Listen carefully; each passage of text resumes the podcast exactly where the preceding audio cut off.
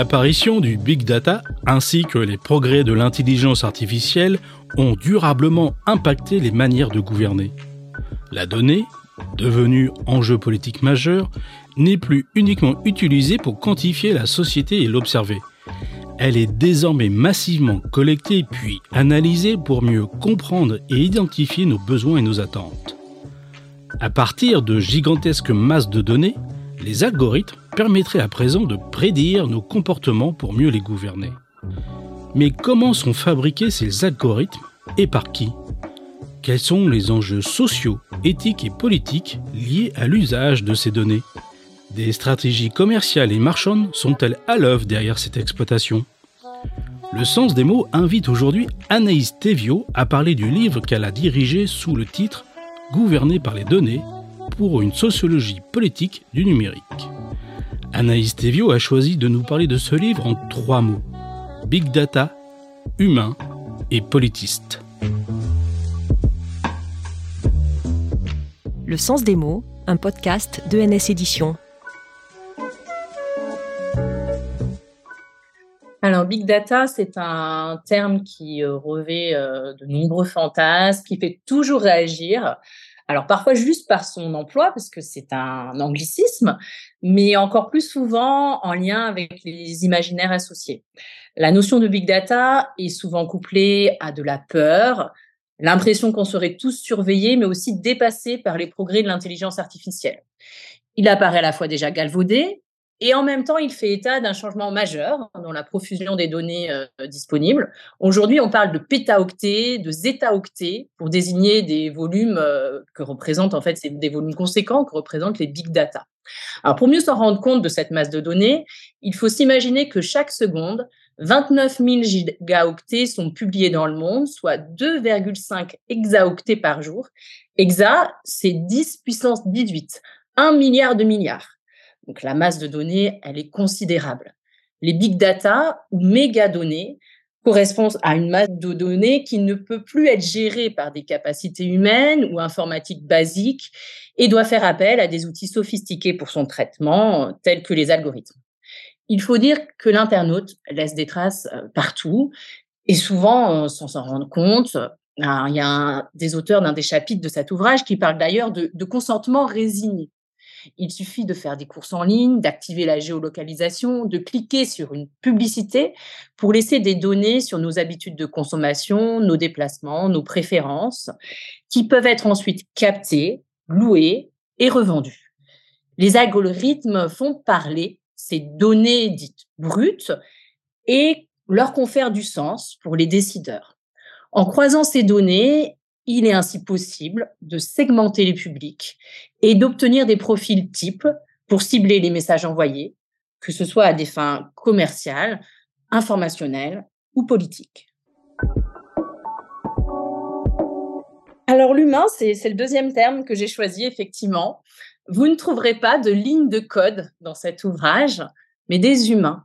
Derrière les algorithmes, il y a bien des humains qui inscrivent une intention de départ, des objectifs euh, dans la conception euh, d'un algorithme. L'hypothèse d'une plus grande objectivité des décisions politiques, par exemple, par le recours des données, travaillées par des algorithmes qui sont censés être neutres, ben, elle n'est pas tenable. Les algorithmes, ils naissent dans des organisations, pris dans des écosystèmes professionnels variés avec des routines internes. Derrière l'exploitation des données, il y a bien des visions du monde. Il s'agit alors de penser l'algorithme comme un objet politique et social, produit par des acteurs, comme on dit en sciences humaines et sociales, et issus de commandes privées et même désormais publiques.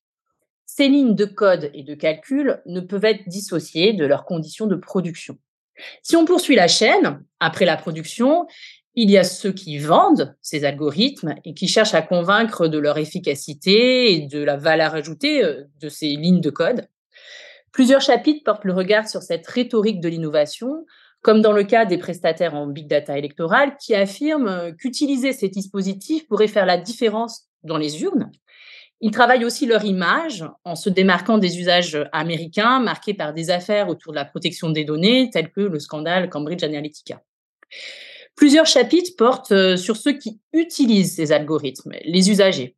Par exemple, en ouvrant la boîte noire de l'algorithme de l'application WAS, Antoine Courmont montre comment celui-ci évolue dans la pratique avec l'apport des utilisateurs eux-mêmes. Les usagers rendent donc plus intelligent l'algorithme en lui fournissant des données. On est dans une cofabrication de l'algorithme. Nous sommes dans la machine. Et enfin, au bout de cette chaîne, il y a ceux qui cherchent à légiférer sur ces algorithmes ou à travailler à la protection de nos données personnelles. On le voit bien, il y a tout un nouveau marché de la donnée qui s'est mis en place ces dernières années, allant de la conception des algorithmes à la protection des données personnelles. Et tout au long de cet ouvrage, on porte le regard sur ces humains derrière les algorithmes, ceux qui les créent, les vendent, les utilisent et ceux qui protègent nos données. Il s'agit donc d'analyser l'épaisseur sociale des données. Politiste. Donc, c'est ce que je suis, en fait. Je suis euh, chercheuse en sciences politiques. Alors, j'ai pas choisi ce terme euh, pour mon côté euh, égocentrique, mais plutôt parce qu'il rend bien compte du fil conducteur de cet ouvrage. Étudier les big data, les algorithmes, avec un regard de politiste et plus largement de chercheur en sciences sociales. En lisant cet ouvrage, vous allez pénétrer dans le monde des données massives et de l'intelligence artificielle, mais pas d'un point de vue technique dans une perspective de sociologie politique. Euh, les publications sur l'analyse des big data, elles ont d'abord été portées euh, par des informaticiens, des mathématiciens, avec des débats orientés davantage sur des enjeux techniques. Il s'agit dans cet ouvrage de remettre en contexte la donnée, ou pour le dire autrement, d'inscrire socialement et politiquement la donnée dans l'ensemble des réseaux qui l'ont fait naître et se développer, puis dans les relations qu'elle va organiser et reconfigurer. En somme, l'ambition, c'est de comprendre et de décrypter ce que font les mégadonnées à la démocratie et plus largement à la société via des enquêtes empiriques poussées. La diversité des cas d'études permet de saisir comment les données massives participent au mode de gouvernance, que ce soit étatique, marchand ou scientifique. Et le format du collectif, bah, c'est un vrai atout. Il permet d'interroger des domaines variés tels que la recherche scientifique, les politiques publiques, la gestion des collectivités territoriales, la propagande électorale, l'information en ligne et même euh, la régulation de la circulation routière. La donnée en ligne et hors ligne, c'est une, et ça devient une ressource clé de la gouvernance et ça représente à ce titre un enjeu politique. Cet ouvrage collectif est une invitation à rentrer dans la boîte noire des algorithmes de l'analyse des publicités ciblées sur les réseaux sociaux, aux usages de l'application WAS, de l'exploitation des données pour influencer les intentions de vote ou cibler les attentes des consommateurs, cet ouvrage propose ici les bases d'une sociologie politique des données et du numérique. Il entend aussi donner des outils aux lecteurs pour dépasser et déconstruire les mythes et les croyances véhiculées par le big data. Vous pouvez retrouver cet ouvrage en version papier sur le site d'ENS Édition et en version numérique sur la plateforme Open Edition Books. C'était Le Sens des mots. Ce podcast a été préparé avec Sandrine Padilla et Maël Lopez. À la production et réalisation Sébastien Boudin. À bientôt pour une prochaine édition.